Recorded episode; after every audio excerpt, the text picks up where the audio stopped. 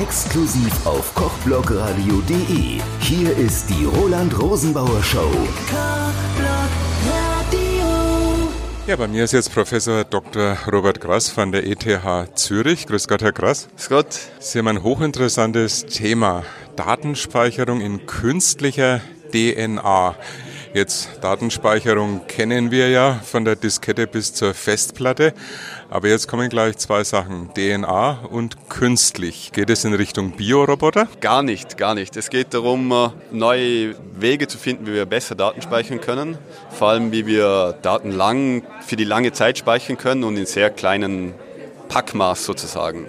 Und wenn man in die Biologie schaut, verwendet die Biologie DNA, um genau dieses Problem zu lösen und wir sozusagen stehlen der Biologie dieses Werkzeug, sozusagen dieses Molekül und verwenden das sozusagen als Chemiker synthetisch, um selber DNA herzustellen, die für uns Daten speichert. Jetzt, wenn ich normalerweise einen Datenspeicher in der Hand habe, ich habe die Diskette erwähnt, ich sage jetzt mal bis zum USB-Stick, alles sehr gut anzufassen. Jetzt DNA ist ja eigentlich in uns, in jedem Lebewesen. Wie bekomme ich die DNA, wenn ich da drin was speichern möchte? Also wir stellen DNA wirklich chemisch her. Wir gehen her und bauen mehr oder weniger aus petrochemischen Ursprungsstoffen, also mit über viele, viele Schritte, kann man in der Chemie DNA herstellen.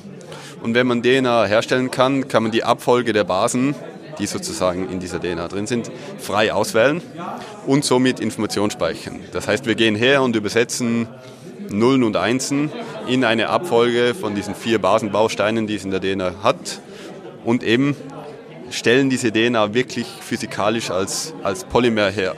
Das DNA ist aus chemischer Sicht nichts anderes wie ein weißes Polymer, ähm, das sozusagen langweiliges weißes Produkt, aber eben durch diese Möglichkeit, dass ich die Abfolge des Moleküls wählen kann, kann ich neue Sachen damit machen.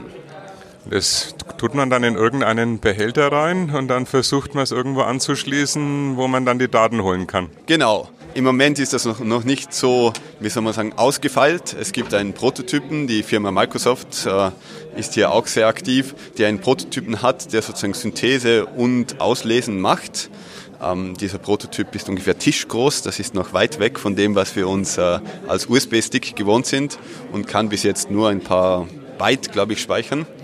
Aber die Vorteile, die die DNA bringt als Speichermedium, eben diese hohe Dichte und diese Langlebigkeit, ist etwas, das wir uns in den anderen Speichermedien fehlt. Vor allem die Langlebigkeit ist etwas, was, was ein Problem ist mit unseren Daten. Und DNA schließt eben genau diese Lücke. Man braucht dann chemische Wege des Auslesens und des Schreibens. Das ist anders wie die aktuellen physikalischen, die man heute verwendet. Aber die Vorteile, die man hat, sind so groß, dass man bereit ist, diesen Weg zu gehen und zu sehen, wie sich das integrieren lässt in die sonstige Informationskette. Sie sagen Langlebigkeit. Wenn ich mir jetzt so biologische Prozesse anschaue, es ist ja immer vom Werden bis zum Vergehen. Wie ist es bei künstlicher DNA? Wie kann man die am Leben erhalten? Ähm, DNA per se ist relativ stabil als Molekül, aber es ist besonders stabil, wenn es in etwas eingeschlossen ist.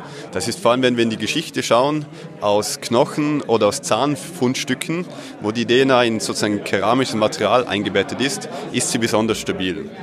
Und was wir machen, ist, wir bauen das sozusagen chemisch nach. Wir nehmen also die DNA und schließen sie ein, in unserem Fall nicht in Knochen, sondern in Glas. Wir machen kleine Glaskügelchen, in die wir die DNA hineingeben. Und dort drin ist sie stabil, weil sie ist geschützt vor sozusagen ihrer Umgebung, ihrer Chemie, die in der Umgebung stattfindet.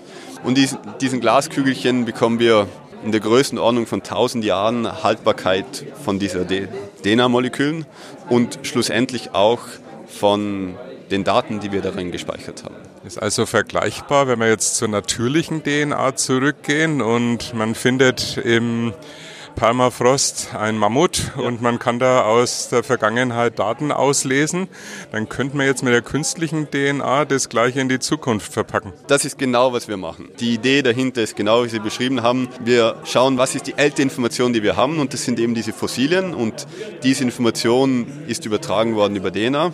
Und wir gehen jetzt her und sagen, wenn wir für die Zukunft Informationen speichern möchten, wäre es sicher sinnvoll, wenn wir dieselbe Technologie verwenden DNA eingeschlossen in ein sehr stabiles Material. Über welche Datenmengen reden wir denn da? Es ging ja mal mit Disketten im Kilobyte-Bereich ja. los. Inzwischen sind wir im Tera- und Pentabyte-Bereich. Wo sind wir denn bei künstlicher DNA?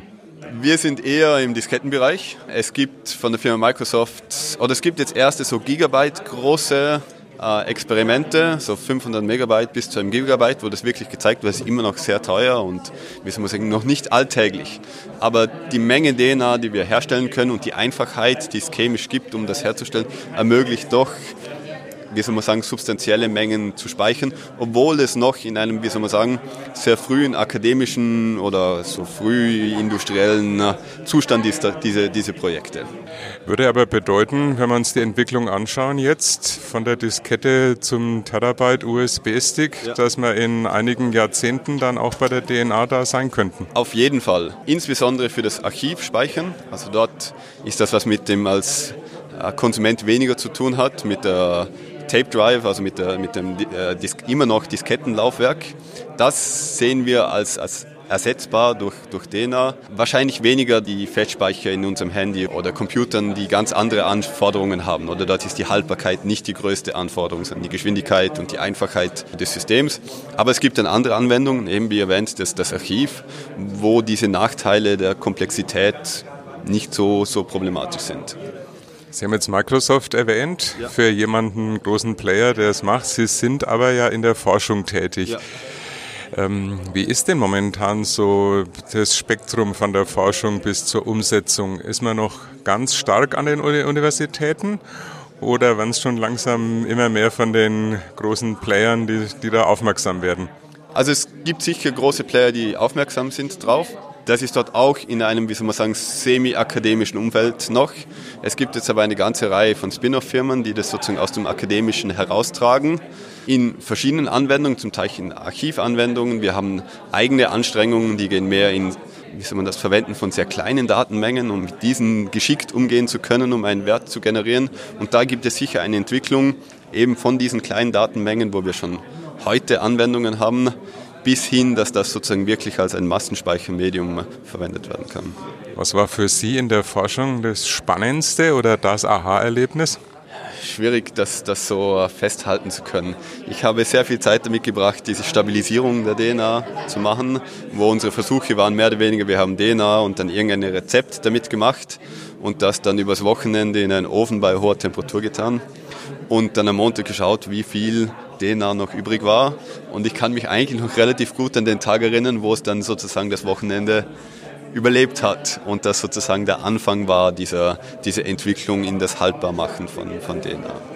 Seit wann beschäftigen Sie sich damit? So 2012 haben wir damit angefangen, so von der Größenordnung her. Wir, wir haben angefangen über ein Industrieprojekt, also über industrielles Interesse an Barcodes, an Markierungen von, äh, von Flüssigkeiten und wir wollten dort dann DNA verwenden, um das zu machen. Die musste aber stabil genug sein und das war dann sozusagen der Antrieb, sich mit diesem Thema zu beschäftigen. Und am Anfang habe ich immer gedacht, das ist so ein bisschen ein Spielprojekt am Rande, aber es hat jetzt doch relativ große Ausmaße angenommen. Was planen Sie jetzt in nächster Zukunft oder wo sehen Sie jetzt für sich die größten Herausforderungen?